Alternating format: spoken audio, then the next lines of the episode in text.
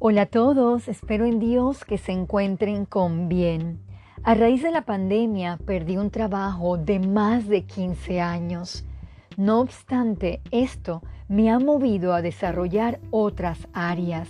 Me ha llevado a disponer de mayor tiempo para servir a Dios y así no afanarme tanto por cosas que no puedo controlar. El tema de hoy es no te dejes atrapar por la ansiedad. Acompáñenme a Lucas 12 del 22 al 25.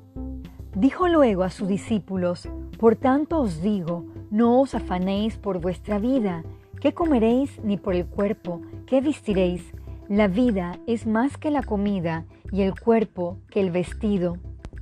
Considerad los cuervos que ni siembran ni ciegan, que ni tienen despensa ni granero, y Dios los alimenta. ¿No valéis vosotros mucho más que las aves? ¿Y quién de vosotros podrá con afanarse añadir a su estatura un codo?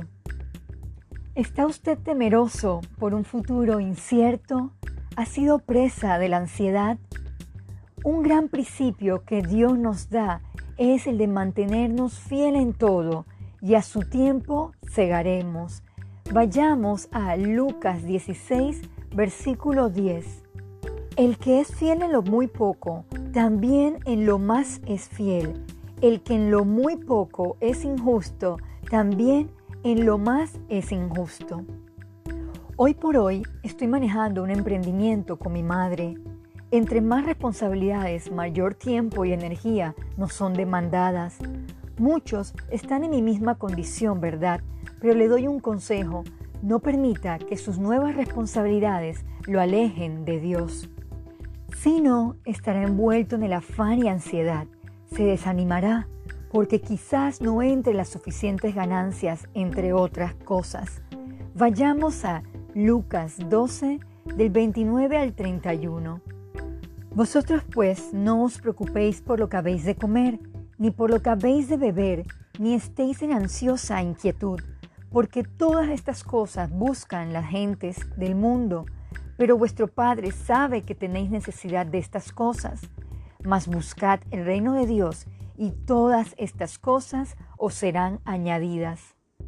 Busquemos continuamente a Dios en oración y lectura bíblica para que no nos dejemos atrapar por el famoso y dañino estrés.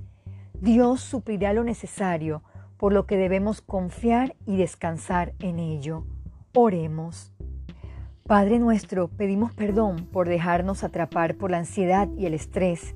Ayúdenos a estar enfocados en crecer espiritualmente, confiar en sus promesas y esperar pacientemente, siendo fieles y comprometidos en todo lo que hagamos.